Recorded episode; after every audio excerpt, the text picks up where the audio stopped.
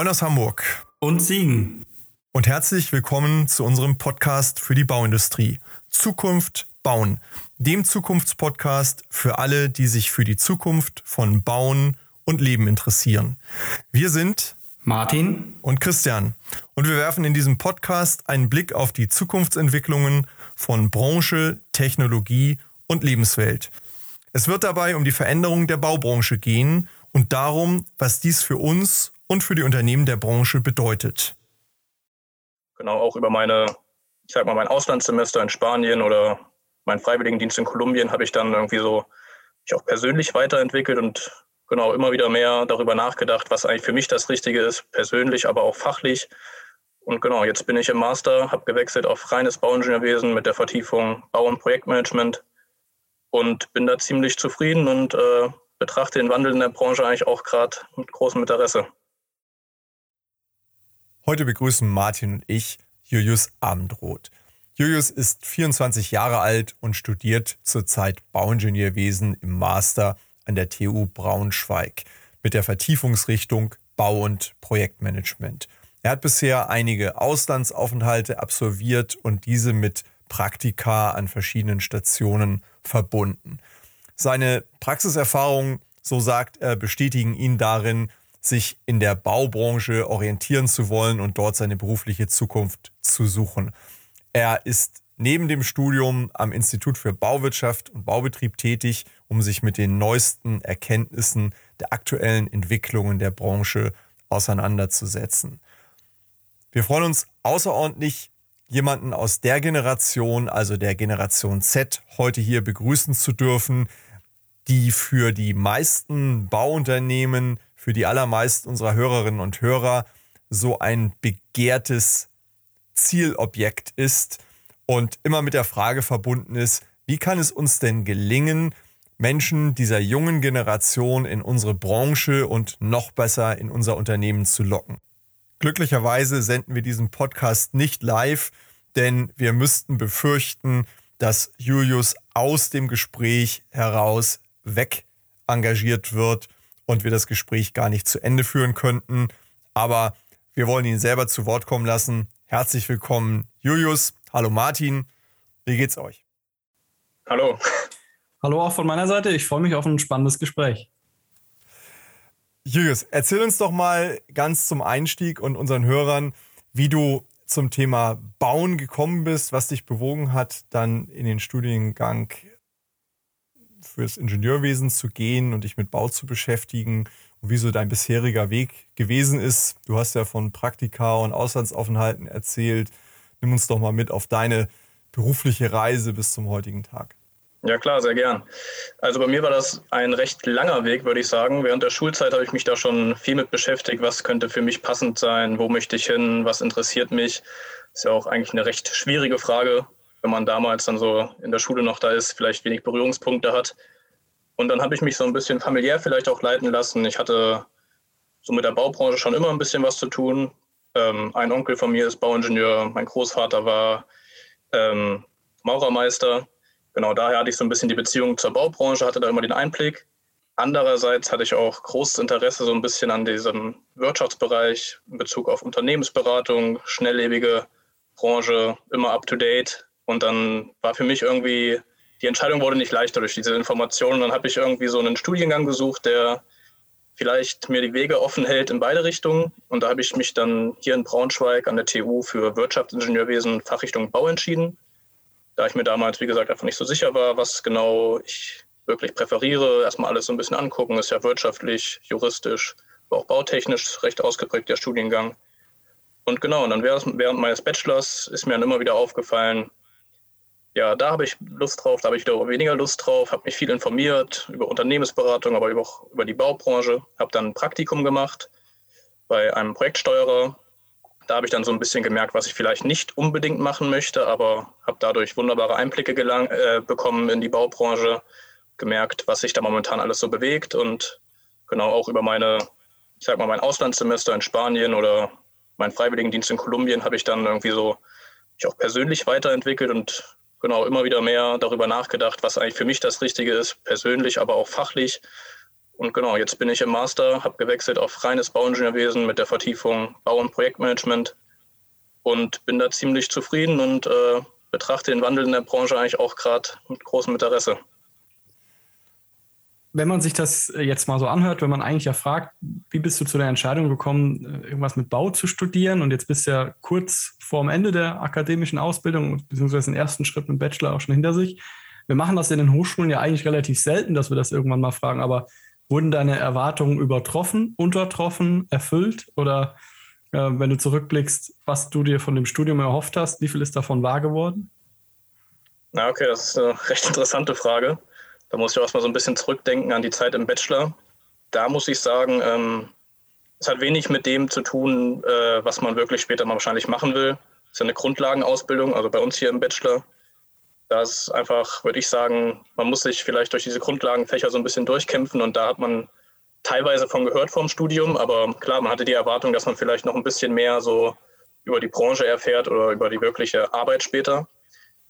Aber ähm, genau, retrospektiv kann man da schon sagen, dass dann das ein gutes Fundament war und ich jetzt im Master eigentlich sehr zufrieden bin mit der Ausbildung, da ich da vertiefe an einem sehr interessanten Institut und ähm, genau, ich mich da mittlerweile ganz gut aufgestellt fühle und genau meine Interessen trifft. Aber du hast ja eben auch beschrieben, dass du doch ja auch eine Phase gehabt hast, wo du sehr gesucht hast oder dich orientiert hast. Ne? Im Ausland, in verschiedenen Richtungen einfach geguckt hast, auch mit der Wahl des Studiengangs für den Bachelor ja noch eine gewisse Offenheit auch gehabt hast. Äh, ist das aus deiner Sicht so repräsentativ auch für viele andere? Meine Wahrnehmung ist so aus, aus, aus meiner Hochschultätigkeit, dass viele äh, Studierende einfach auf der Suche sind, gerade im Bachelor, weil sie doch sehr schnell nach der Schule dann in diese Berufswahl reingehen und gar nicht so richtig wissen, was sie da eigentlich erwartet. und manchmal irrt man sich dann eben auch.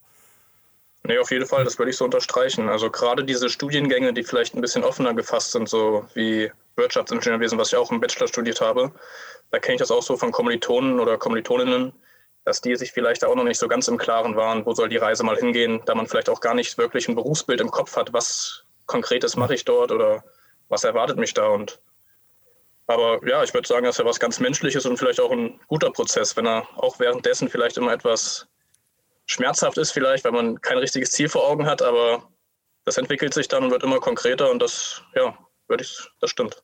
Du, du sprichst gerade die Klarheit über das Berufsbild an. Wenn man sich jetzt nochmal zurücksetzt an die Zeit direkt nach dem Abitur, äh, wo man sich überlegt hat, ähm, was macht man jetzt? Äh, wie würdest du dann, wir haben ja viele Hörerinnen und Hörer aus den Entscheidungswegen der Bauindustrie, wie würdest du es dann beurteilen? Vermittelt die Bauindustrie das Berufsbild im Bauen so gut wie die anderen Industrien oder besser oder schlechter? Also ähm, ist es leicht zu wissen, was erwartet mich in der Bauindustrie im Vergleich zum Automobilbau, zur Chemie, zur Medien oder zur Betriebswirtschaft oder ähm, ist da noch Nachholbedarf? Ähm, da ist auf jeden Fall Nachholbedarf, würde ich sagen. Ähm, wenn ich mich zurückerinnere an die Zeit, wo ich mich da informiert hatte, muss ich sagen, dass da andere Branchen viel, viel mehr gemacht haben. Also vielleicht an Universitäten eingeladen oder Fachmessen gegeben. Also wenn man sich da die Automobilbranche anguckt, da hatte ich damals auf jeden Fall ein viel klareres Bild, was macht man da in diesen Produktionshallen, was kann man da machen, vielleicht Prozessoptimierung etc. Und über die Baubranche hat man da vielleicht ein viel äh, konservativeres Bild und äh, weiß gar nicht, welche Facetten es alles so bereithält. Und Vielleicht muss man da aber auch unterscheiden. Damals, wo ich angefangen hatte, das ist jetzt auch schon wieder sechs Jahre her, da war die Baubranche vielleicht auch noch an einem anderen, an einem anderen Punkt. Es hat sich ja viel gewandelt in den letzten Jahren und ich glaube, gerade das, was sich da jetzt getan hat, kann man wunderbar an, ähm, genau, an Schüler heranbringen und vielleicht auch das Interesse wecken. Also ich selbst werde jetzt auch demnächst an meine ehemalige Schule gehen und da sozusagen über die Baubranche berichten, den Studiengang des Bauingenieurwesens, um da vielleicht so ein bisschen Orientierungshilfe zu geben und einfach zu zeigen, was sich da mittlerweile getan hat. Woher kommt diese Initiative, der Impuls, das zu tun? Kommt das von der Hochschule oder von der Schule oder von dir? Hm, also der Ursprung ist tatsächlich jetzt bei der Hochschule, also bei der Fakultät von uns, dass man da vielleicht mal ein bisschen werben will und klar machen will, dass auch das Bauingenieurwesen, was, wie ich gesagt habe, vielleicht ein bisschen konservativ noch in der Sichtweise vieler oder der Gesellschaft ist, ein bisschen moderner anzuwerben oder anzupreisen, was da wirklich alles sich getan hat. Aber ich hatte auch eigentlich schon immer das Verlangen, vielleicht mal äh, den Schülern zu erklären, was ich eigentlich mache in meiner alten Schule, weil das hätte ich mir damals halt auch gewünscht. Und genau, deswegen ist es eigentlich eine ganz gute Symbiose. Hast du da Ideen, was auch Unternehmen oder auch Hochschulen zusätzlich noch tun könnten, vielleicht auch in Kooperation mit der Schule, um einfach noch mehr zu transportieren, was vielleicht andere Branchen ja schon tun oder getan haben, um einfach das, was jetzt in den Jahren auch passiert ist im Bau, äh, schneller dahin zu bringen, wo es auch in die Köpfe muss? Ähm, ja, auf jeden Fall. Also ich denke, da gibt es verschiedene Möglichkeiten, gerade auch jetzt durch die Digitalisierung oder auch in der Schule. Die wird jetzt momentan, wie ich das mitbekomme, auch stark digitalisiert durch Online-Unterricht. Da habe ich ja auch als Unternehmen jetzt einfach mal die Chance, äh, eine große Reichweite zu gewinnen, indem ich einfach mal online mich vorstelle. Vielleicht in meiner alten Schule gibt es einen Berufswahlraum, dass ich da einfach mal eine Präsentation anbiete, gerade für die Abschlussklassen. Das wird ja sicherlich nachgefragt. Und wenn da die Schulen auch die Kapazitäten der Schüler freimachen, und sie quasi dazu verleiten, da auch teilzunehmen, dann haben der Unternehmen auf jeden Fall große Chancen.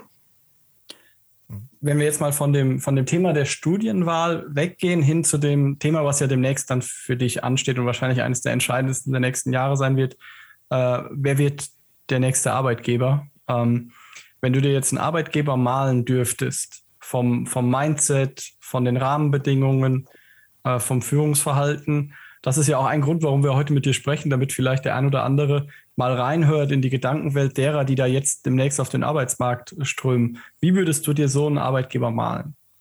Mhm. Ähm, ja, da macht man sich auch tatsächlich oft Gedanken drüber oder spricht auch mit Kommilitonen und Kommilitoninnen sehr oft drüber. Und ich habe das Gefühl, also diese harten Fakten wie Gehalt oder Urlaubsanspruch, klar, die sind immer präsent.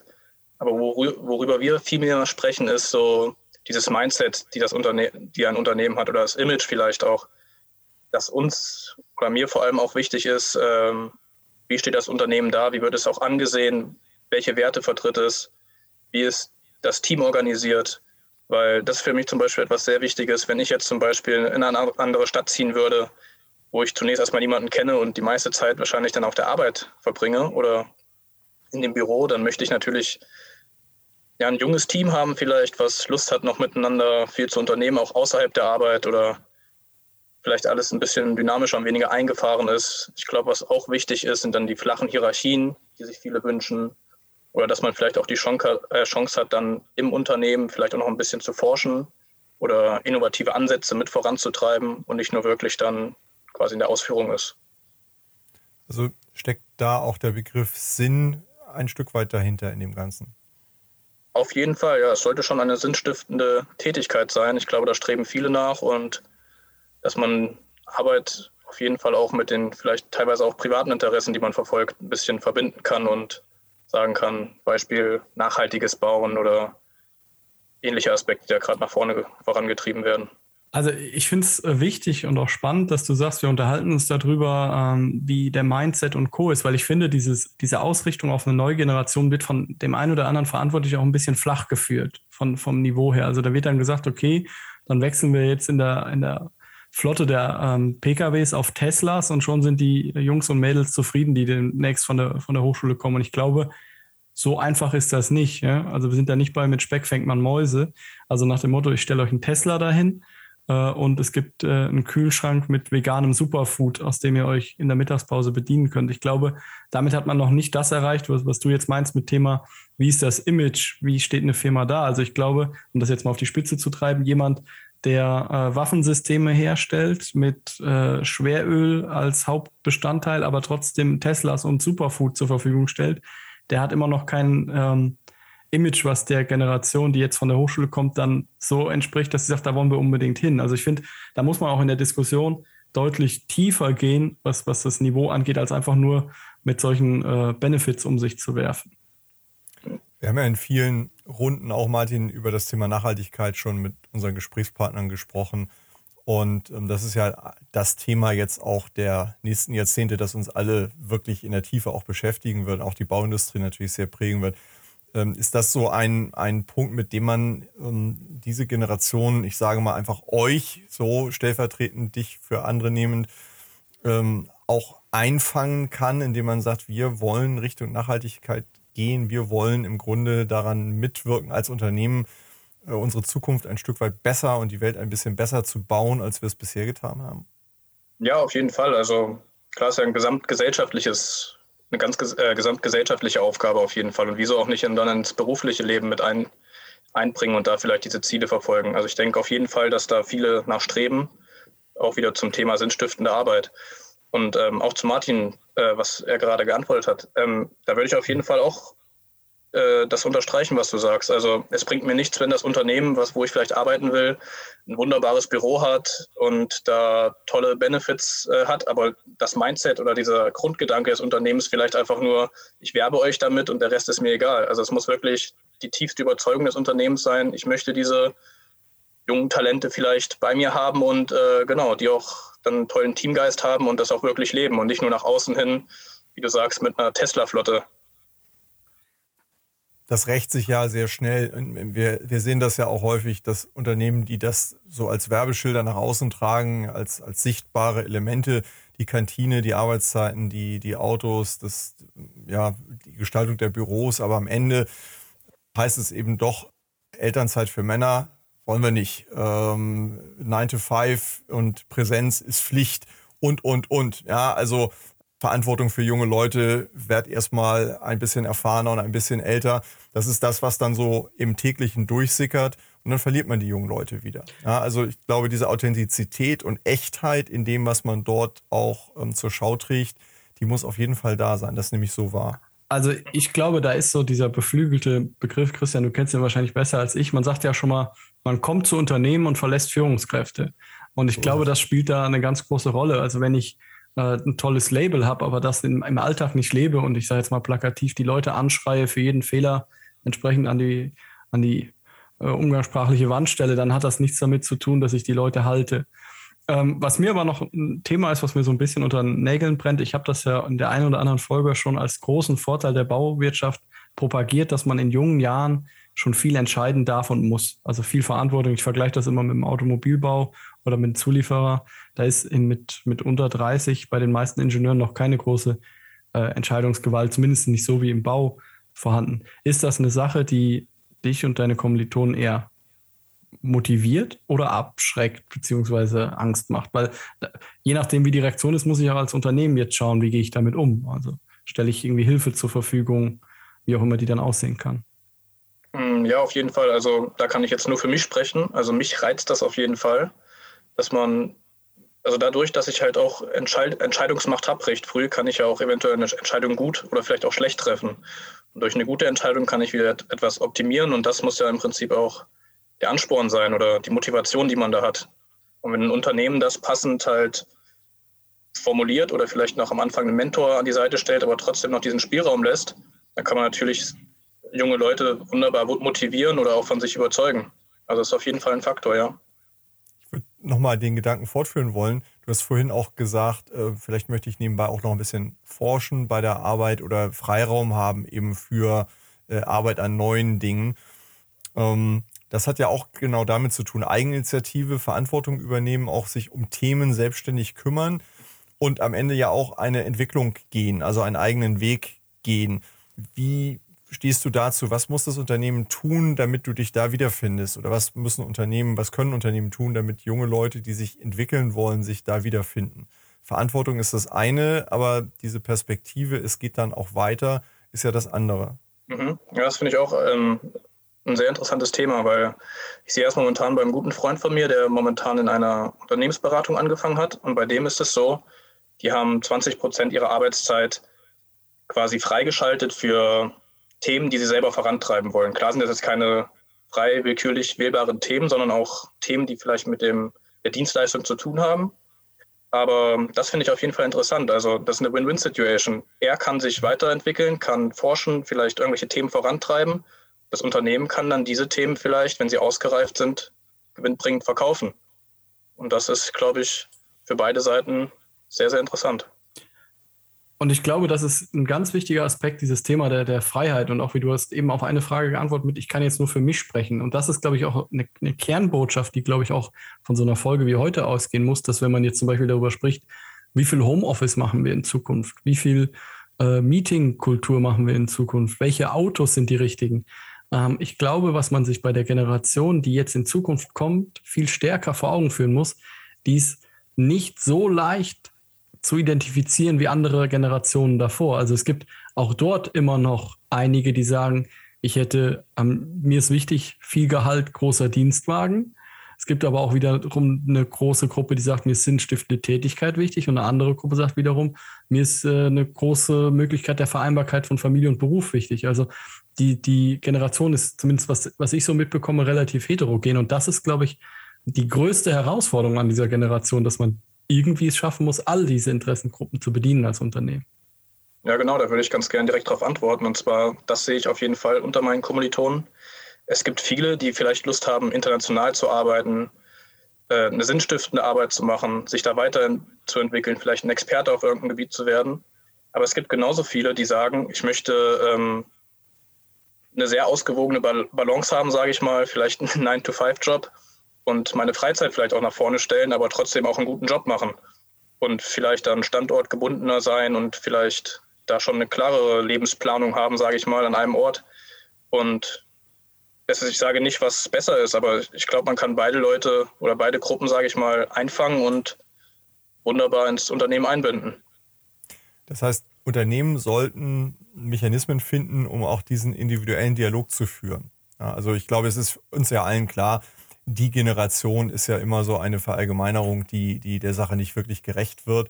Äh, man versucht dann eben so Charakteristika zusammenzufassen. Aber ich glaube auch, Martin, da bin ich ganz bei dir, dass diese Generation eben nicht so einfach zu greifen ist mit wenigen Schlagworten. Und das macht als Antwort wahrscheinlich wichtig, dass man mit den jungen Leuten individuelle Wege entwickelt, die vielleicht in einem Korridor liegen, der aber dann eben doch für den einen oder anderen sehr unterschiedlich aussehen kann und das auch in der Regel proaktiv tun sollte.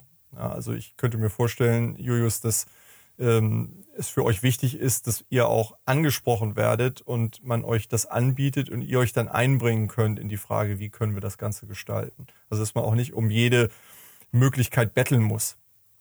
Ja, das denke ich schon. Also das ist ja auch was, was einen motiviert. Also unabhängig jetzt von mir oder meinen Kommilitonen ist ja wahrscheinlich bei jedem Menschen so, wenn ich angesprochen werde und nach meiner Meinung gefragt werde, motiviert mich das und dann ähm, ist das gut für beide Seiten. Genau.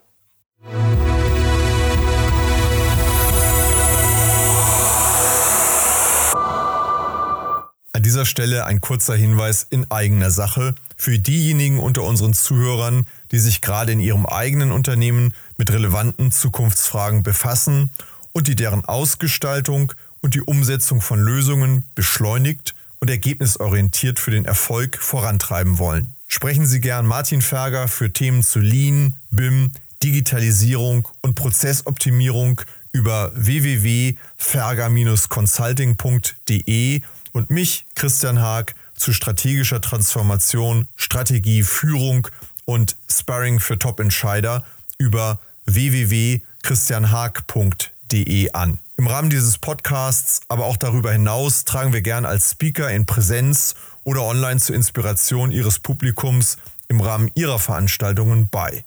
So oder so freuen wir uns auf und über regen Austausch mit Ihnen und euch. Nehmen Sie, nehmt einfach Kontakt zu uns auf.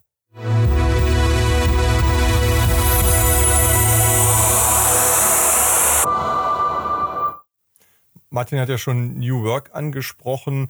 Ähm, du hast mir schon mal erzählt, du hast mal ein Praktikum gemacht, da waren die Büros schon sehr modern gestaltet und da war das schon so alles, ja, so an der Spitze, so ähnlich hast du es formuliert.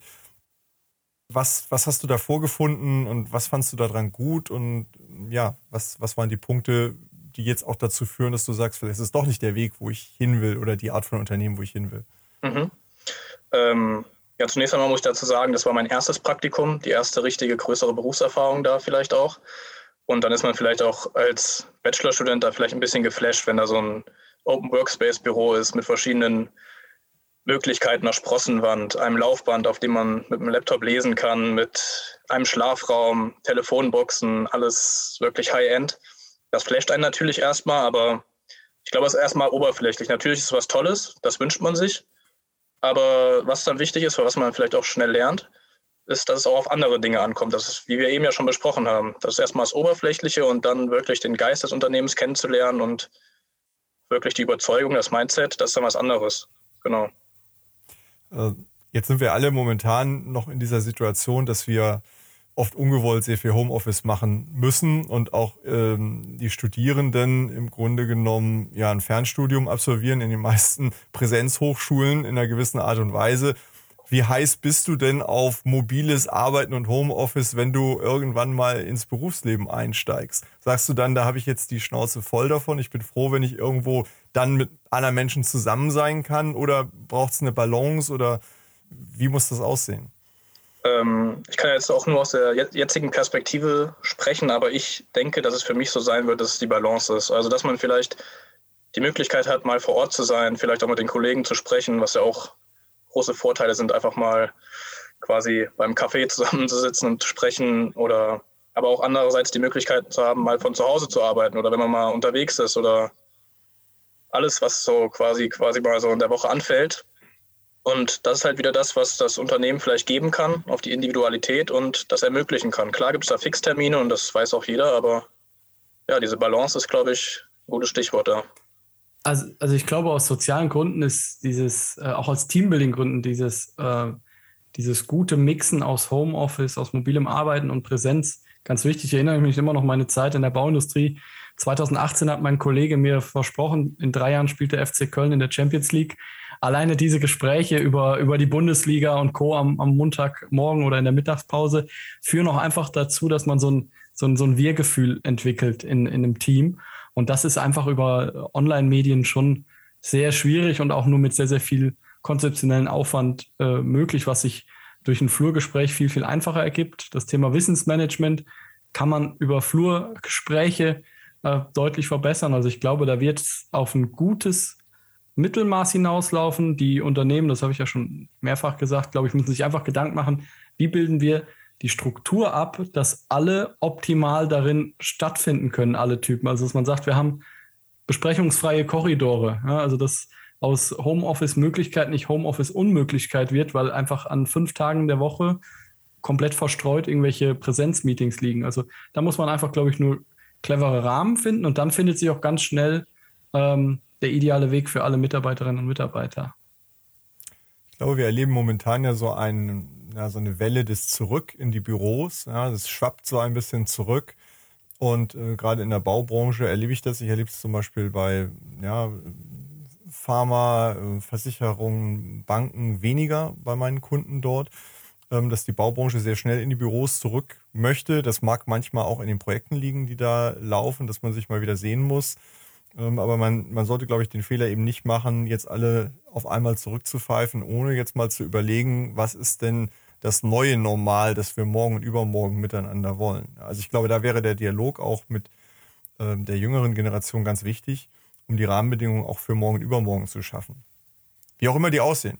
Also da sollten aber äh, die Erkenntnisse aus all diesen Aspekten einfließen und ähm, dann sollte man das neu verhandeln und neu gestalten und nicht jetzt einfach genauso wie wir letztes Jahr überhastet ins Homeoffice äh, gesprungen sind, was, was dann nur schlecht und nicht so gut hier, hier und da geklappt hat, weil die Kultur gar nicht vorhanden ist, einfach wieder zurückdrehen und, und sagen, das hat eben Probleme gebracht und ist nicht überall geeignet und wir lassen das mal wieder. Und ich glaube, da ist das Wichtigste, dass man diesen Schritt zurück oder diese Konzepte für ein gewisses Zurück gemeinsam entwickelt im Unternehmen genau. und nicht eine Betriebsvereinbarung per E-Mail rumschickt, in der steht ein Tag pro Woche Homeoffice äh, mit irgendwelchen formalen Regelungen, sondern setzt euch zusammen und besprecht mit den Mitarbeiterinnen und Mitarbeitern, was glaubt ihr denn, wie es gut wäre? Und dann in einem iterativen Prozess, wir, wir, wir überlegen jetzt, wir machen es jetzt mal so, dann probieren wir es mal zwei, drei, vier Monate aus, setzen wir uns nochmal zusammen, sagen, passt das so, passt es nicht? Also nicht von oben herab jetzt irgendeine neue Welt diktieren, sondern äh, ich glaube, das muss ein iterativer Prozess sein. Julius hat vorhin ja auch nochmal angesprochen, das geht um Werte, es geht im Grunde ja wirklich um, wenn wir sagen Zukunft bauen, Martin, das gilt für alle Unternehmen. Ich glaube, wir haben jetzt die Chance aus dieser Zeit heraus, wenn sich Corona ein bisschen legt und zurückzieht, eben nicht in die alten Muster zurückzufallen, sondern den Sprung nach vorne zu machen und neu zu verhandeln, wie wir morgen und übermorgen arbeiten wollen ja, von der Baubranche mal ganz losgelöst. Die betrifft es natürlich auch, sondern es betrifft alle, dass wir die Gelegenheit nutzen und vor dem Hintergrund von Digitalisierung, von Nachhaltigkeit überlegen, welche Geschäftsreisen wollen wir noch, welche Dienstwagen wollen wir haben, welche Energiepolitik fahren wir im Unternehmen und, und, und. dass wir einfach die Chance nutzen, das neu zu gestalten und dabei eben auch diejenigen als Stakeholder mit einbeziehen, die morgen und übermorgen das ganze Schiff weiter steuern sollen, nämlich die Generation, die jetzt so an der Schwelle steht wie Julius, der noch so kurz, der steht schon an der Tür und klopft und, und sozusagen nach, schaut, welche Verantwortung möchte er äh, übernehmen, dass man die schon zum Teil dieses Prozesses werden lässt. Ja, äh, ich würde gerne einmal nochmal auf die Frage von eben nochmal konkreter eingehen, wie du dir deinen Arbeitgeber malst. Du hast das jetzt in Bezug aufs Unternehmen, glaube ich, sehr gut skizziert. Wenn wir jetzt in den Alltag gucken, wie soll eine Führungskraft sich verhalten dir gegenüber als zukünftigen Arbeitnehmer? Was, was erwartest du von einer, wo du dann am Ende sagst, das war der beste Chef, den ich in meinem Berufsleben hatte? Mhm. Ähm, ich finde, die Frage zu beantworten ist gar nicht so leicht, aber ich versuche es mal so. Also ich würde sagen, eine Führungskraft sollte auf jeden Fall aus meiner Sicht extrem kompetent sein in dem Bereich, in dem wir dann arbeiten würden. Also so, dass man quasi von diesem Mentor, von dieser Führungskraft fachlich lernen kann, aber auch persönlich vielleicht. Und ich finde, diese Führungskraft sollte auch naja, dieses traditionelle Bauen oder dieses, diese tradierten Verfahren, wie wir sie noch von, von früher kennen, sozusagen, vielleicht äh, da gut aufgestellt sein, um dann auch wirklich die Innovationen, die jetzt kommen im Wandel der Branche, genau bewerten zu können und einem sozusagen vielleicht auch da immer so ein bisschen die Richtung vorzugeben, wo man vielleicht mal genauer hinschauen sollte, wo man vielleicht sich auch weiterentwickeln kann. Und ich glaube, wenn eine Führungskraft dann einen selbst oder vielleicht auch das Team gut zusammenhält, eine lockere Stimmung, flache Hierarchien aufbauen kann und da vielleicht auch ein interdisziplinäres Team aufbauen kann, um an Problemstellungen zu gehen und immer wieder motivieren kann, dann ist das für mich eine Führungskraft, die viel bewirken kann und auch ein angenehmes Arbeitsumfeld aufbauen kann. Wenn ich jetzt mal sage, ich bin genau diese Führungskraft für dich, Julius, was bringst du denn mit, was dich zu meinem Traummitarbeiter macht? Da braucht das braucht ja das passende Pendant auf der anderen Seite. Puh, ja. Ich würde sagen, eine gewisse Offenheit zu allen Themen. Ähm, man kann sich, also ich kann mich eigentlich für jedes Thema begeistern, wenn man sich da vielleicht auch mal ein bisschen intensiver mit beschäftigt und ähm, immer tiefer ins Detail geht und da vielleicht so ein bisschen kleines Expertenwissen aufbaut und ähm, vielleicht auch mal Aufgaben übernimmt, die man nicht unbedingt am allerliebsten macht, aber die auch gemacht werden müssen und vielleicht auch mal bei einigen Sachen zurücksteckt und bei anderen Sachen mehr gibt. Und genau, ein Geben und Nehmen, würde ich sagen. Ich möchte noch mal einen, einen gedanklichen Sprung machen. Ähm, was macht denn für, für, für euch, wenn ihr so miteinander redet, was macht denn für euch eine gute Hochschule aus und was macht denn einen guten Prof für euch aus? Vielleicht muss der Martin mal kurz weghören. äh, aber vielleicht hört er das ja auch ganz gerne, was da kommt. Ich weiß es nicht. Weil da, da fängt das ja an. Also die Frage ist ja, wie bilden wir die, die heranwachsen, aus und bereiten sie auf das vor, was dann später da mal erwartet wird. Also ich glaube, da hast du schon das richtig skizziert. Flexibilität, äh, Offenheit, ähm, Geschwindigkeit im Kopf, die Bereitschaft, sich in, in Themen einzugraben, aber natürlich auch mal das wegzuschaffen, was unangenehm ist. Die, die wird sehr gefordert sein und gefordert bleiben. Das glaube ich, das glaube ich schon. Aber wie kann eine Hochschule, wie, kann, wie können die Ausbildungsgänge, die du beurteilen kannst, jedenfalls darauf vorbereiten? Äh, wie können vielleicht auch Praktika in, im, im Zuge dessen mitwirken? Was braucht es da? Mehr oder anders oder idealerweise? Mhm. Also in Bezug auf die Hochschulen lässt sich sagen, dass sich da mein meine Meinung vielleicht auch geändert hat in den letzten Semestern. Also klar, am Anfang des Bachelors steht man vor den großen Klausuren jetzt beim Bauingenieurwesen, Ingenieurmathematik, technische Mechanik, wo man natürlich flucht, wieso muss ich das jetzt lernen? Ich will das später gar nicht unbedingt genauso anwenden. Was soll das jetzt? Aber im Nachhinein bin ich eigentlich froh, dass wir das hatten. Weniger fachlich und viel mehr als die Herausforderung, die man dann irgendwie geschafft hat, dadurch Selbstbewusstsein gewinnt und vielleicht auch in gewisser Art und Weise auch dieses logische Denken erlangt hat also im Bachelor, finde ich, sind diese, ist diese Grundlagenausbildung, also so wie sie, wir sie hier erfahren haben an der TU, eigentlich gut aus der jetzigen Sicht. Und im Master bin ich auch recht zufrieden, da wir doch jetzt in meiner Vertiefung Bau- und Projektmanagement recht praxisnah vorgehen. Also immer wieder Fallbeispiele skizzieren. Ähm, unser Professor kommt auch aus der Wirtschaft. Er kann immer wieder wunderbare Fallbeispiele skizzieren, immer sagen, wo dann wirklich auch die Vor- und Nachteile liegen neben der Theorie. Und genau, und was auch vielleicht wichtig ist, neben dem Fachlichen vielleicht dieses Interdisziplinäre, dass man vielleicht Seminare hat wie kann man mit anderen Leuten zusammenarbeiten, vielleicht mit, auch mit anderen äh, Kulturen, das Interkulturelle und vielleicht einfach über den Tellerrand zu schauen und da abseits des Fachlichen auch sich selber oder menschlich auch weiterentwickeln mit der Unterstützung der Universität. Das gleiche im Praktikum, sich einfach zu orientieren. Martin hat es ja angesprochen, was macht den guten Chef aus? Jetzt muss man ja mal fragen, wo kommt denn der gute Chef her? Ja, der gute Chef hat früher immer fachlich glänzen müssen. Ich glaube, da ist die Ausbildung vielfach sehr gut gewesen. Und genau dieser letzte Punkt, äh, Julius, den du ansprichst, der wird ja auch nach meinem Kenntnisstand äh, in vielen Hochschulen in den Lehrplänen eben nicht so schwerpunktmäßig gelehrt. Also ähm, Teamkompetenzen, Führungsthemen, Kommunikation, äh, Projektmanagement auch in vielen Fällen nicht, obwohl es Handwerkszeug für die allermeisten technischen Berufe ist. Ähm, ja, Martin, wie schätzt du das ein? Was, was kann man dazu sagen? Wo, wo geht der Stand der Diskussion da auch an den Hochschulen hin? Also wir hatten es ja schon mal in der, in der einen Folge, wo wir darüber gesprochen haben, was, was, wie müssen sich die Hochschulen ausrichten, dass das ein ganz wichtiges Thema ist, dass man vielleicht in die Curriculum auch deutlich mehr die nicht technischen Kompetenzen einsetzt. Ich glaube schon, dass es ein Großteil der Kolleginnen und Kollegen erkannt haben.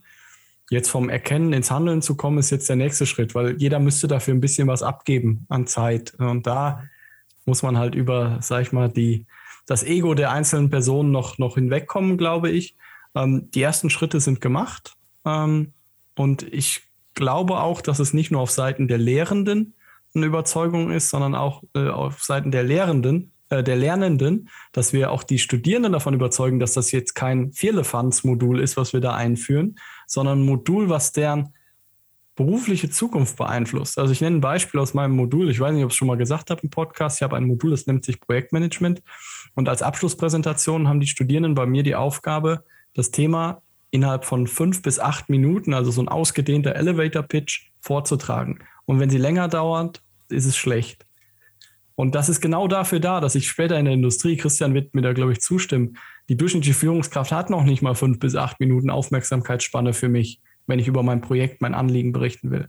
Und das ist genau das, was ich meine, dass ich auch solche Kompetenzen in die normalen Fächer einbinden kann, dass ich sagen kann, okay, wir richten das jetzt mal so aus, dass du Sachen präsentieren musst, dass du in einem Team ein Projekt erarbeiten musst und Co. Also ich glaube, einfach sich auch dann als Fachbereiche das Know-how reinholen. Ja, also ich als Ingenieur habe da viel von mitbekommen, auch durch die Weiterbildung in meinem vorherigen Unternehmen, wo ich tätig war. Aber ich bin natürlich kein originärer äh, Coach für äh, Soft Skills. Da ist es wichtig, dass die Hochschulen auch erkennen, es lohnt sich, sich dieses Know-how in die Fachbereiche reinzuholen. Dann kann ich das nämlich auch punktuell in die einzelnen Module unterbringen und habe nicht nur ein Wahlmodul Soft Skills, weil das wird dann auch leider von den Studierenden, glaube ich, nicht ernst genommen, dieses Modul, sondern das muss in die Umgebung der anderen Module eingebettet werden. Ich bin da ganz bei dir. Ich glaube, wir brauchen beides. Wir brauchen einerseits ähm, eine Veränderung der, der Lehrmethodik in vielen Stellen, wo wir einfach ähm, praxisnäher, also genau wie du es eben skizziert hast, den, den Inhalt vermitteln und einfach diese Skills von den Studierenden beim Bearbeiten des aktuellen fachlichen Stoffes praktisch abfordern. Wir brauchen dann, denke ich, ergänzend auch Vertiefungen dazu. Und äh, ich finde den Punkt ganz interessant, den du sagst, das sehe ich auch so. Viele Studierende muss man auch erstmal davon überzeugen. Also ich ähm, vermittle ja selber solche, solche Themen ähm, hier an der Hochschule an, in technischen Bereichen.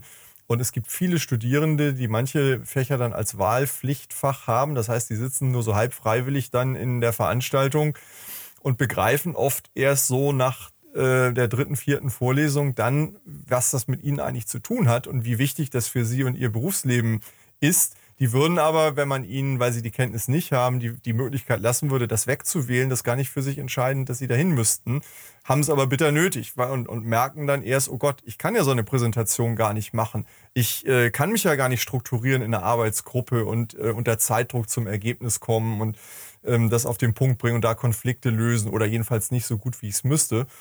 Und ich glaube, das ist ein Thema, wo man sehr niedrigschwellig unheimlich viel verändern kann, ohne dass man das ganze System auf den Kopf stellen muss. Der zweite Punkt ist, glaube ich, auch, dass der Dialog zwischen den Hochschulen und den Studierenden und den Unternehmen an der Stelle eben auch nochmal intensiver werden kann, indem man, was, was äh, Julius eben im Nebensatz sagte, mein Professor kommt mit so vielen Themen aus der Praxis und ich denke, Martin, das ist bei dir ja auch so. Das ist ja das, was wir brauchen. Wir brauchen die fachliche Tiefe und wir brauchen aber auch sofort im Grunde immer Beispiele für den Transfer und für das, was draußen läuft, um auch Vorstellungen im Kopf zu erwecken, was kann ich damit mal machen, was möchte ich vielleicht auch damit mal machen und einfach auch Ideen zu initiieren, dass, dass junge Leute schon an ernsten Themen arbeiten und nicht irgendwo weggesperrt im Labor an irgendeinem Thema rumdoktern. Julius, ich habe noch mal eine Frage zum, zu deinen Praktika. Ja, du hast ja einige gemacht, freiwillig gemacht. Was macht ein gutes Praktikum aus? Was kann ein Arbeitgeber tun, um ein Praktikum gut zu gestalten? Es ist ja manchmal eine große Interessensschnittmenge zwischen Unternehmen und Praktikant, manchmal auch nicht. Ja, mhm. Sage ich mal sehr vorsichtig. Auf jeden Fall. Also ich denke mal, da sind wir nur beim Thema Geben und Nehmen.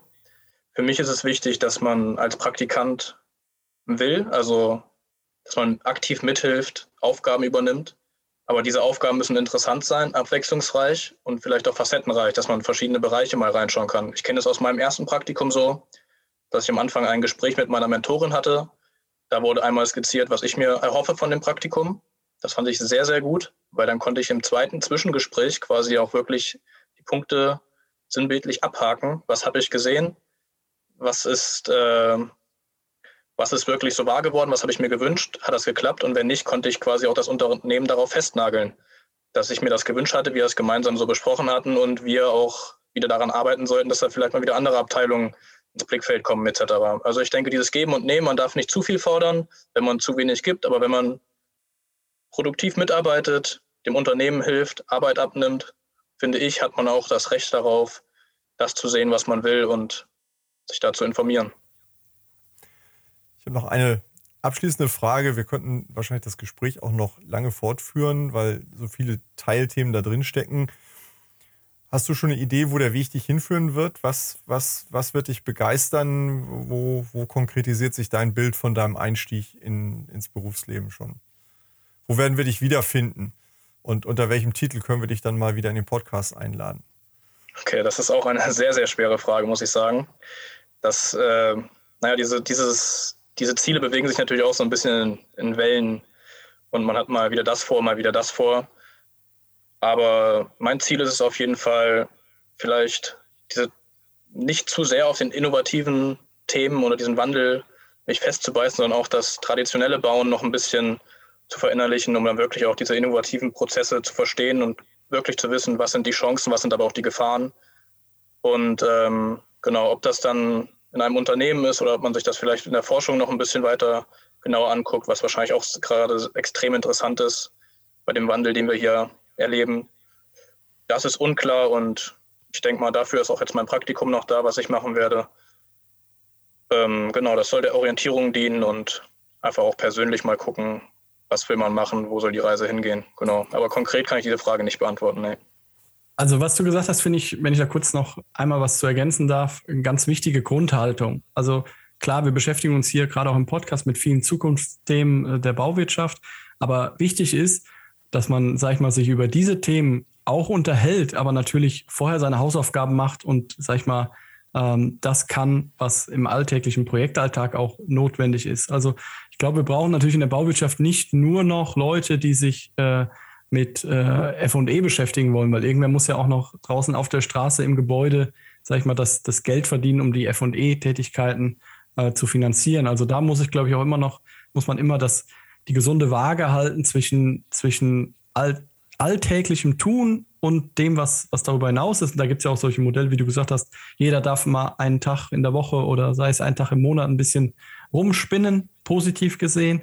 Ähm, und das ist, glaube ich, eine gute Grundhaltung, dass man, gerade wenn man aus der Hochschule rauskommt, ich kann es an meinem eigenen Beispiel, mein äh, Vater hat mir damals gesagt, wenn du auf die Baustelle kommst und dann Bauleitung machst, das Wichtigste ist, dass der Polier nicht von dir den Eindruck hat, dass du denkst, du könntest jetzt auf einmal alles besser, weil sonst zeigt er dir innerhalb von zwei bis drei Tagen, ähm, wer hier mehr Erfahrung am Bau hat und lässt sich natürlich auch entsprechend auflaufen. Und das ist, glaube ich, eine ganz wichtige Grundlage, zu wissen, was man kann, was man gelernt hat, auch welche Dinge man vielleicht mehr kann als die, die schon eingefahrener sind in der Industrie, aber ohne diese Portion Arroganz dabei. Also, dass man weiß, ich kann sehr, sehr viel lernen, ich kann aber auch ganz viel Input geben. Und wenn das beide Seiten, also derer, die jetzt von den Hochschulen in die Unternehmen kommen, berücksichtigen, aber auch die Unternehmer, die, die äh, den frischen Impuls ja auch gebrauchen können, Also nicht mit der Einstellung, naja, jetzt kommt er von der Hochschule, jetzt zeigen wir dem erstmal, dass er noch gar nicht so weit ist. Ich glaube, das ist die falsche Herangehensweise, sondern wir zeigen dem, was ihm noch fehlt, nehmen aber trotzdem seinen Elan und seinen äh, Input von neuen Dingen mit auf. Ich glaube, dann kann das ein riesengroßer äh, Schritt nach vorne auch für die Wirtschaft sein wir brauchen auch da mehr Miteinander als gegeneinander. Eins unserer großen Themen, das sich auch wie ein roter Faden durchzieht, äh, Martin. Ich glaube, Erfolg entsteht da wirklich nur im äh, gemeinsamen Zusammenlegen der Fähigkeiten und Kompetenzen, die jede Seite einzubringen hat. Und die ist in den Generationen unterschiedlich und komplementär, eben auch in vielen Punkten und ähm, natürlich auch in den Fachdisziplinen. Und ich glaube, das ist etwas, was für den Bau für die Zukunft wichtig sein wird. Julius, wenn jetzt sich jemand meldet, was machen wir denn mit einer Anfrage, wenn dich jetzt jemand hier aus dem Podcast weg engagieren will? Sollen wir das weiterleiten an dich? Natürlich gerne, ja klar. Was dann damit passiert, muss man im Einzelfall entscheiden. Dann gucken wir mal. Dann fordern wir mal hiermit auch unsere Hörerinnen und Hörer auf, gerne interessante Ideen hier reinzutragen. Ich nehme mal den, das Wort Offenheit, das du vorhin selber gebraucht hast, mit und sage mal, man kann ja über alles mal sprechen mal gucken, was passiert. Genau, sehr gern. Julius, vielen Dank von meiner Seite. Hat wirklich Spaß gemacht und ich glaube auch, die, die Hörerinnen und Hörer konnten vielleicht das ein oder andere für sich mitnehmen, wie man auf die künftige Generation auch zugehen kann für ein erfolgreiches Miteinander. Julius, vielen Dank auch von mir. Viel Erfolg für den weiteren Weg. Alles Gute. Vielen Dank an euch beide. Mir hat es auch sehr viel Spaß gemacht. Vielen Dank an Sie und euch fürs Zuhören bei Zukunft bauen, dem Zukunftspodcast für die Bauindustrie. Wenn euch der Podcast gefällt, würden wir uns über eine Bewertung freuen und natürlich darüber, wenn ihr den Podcast bei einem Podcast-Provider eures Vertrauens abonniert. Wir freuen uns auf ein Wiederhören. Bis bald.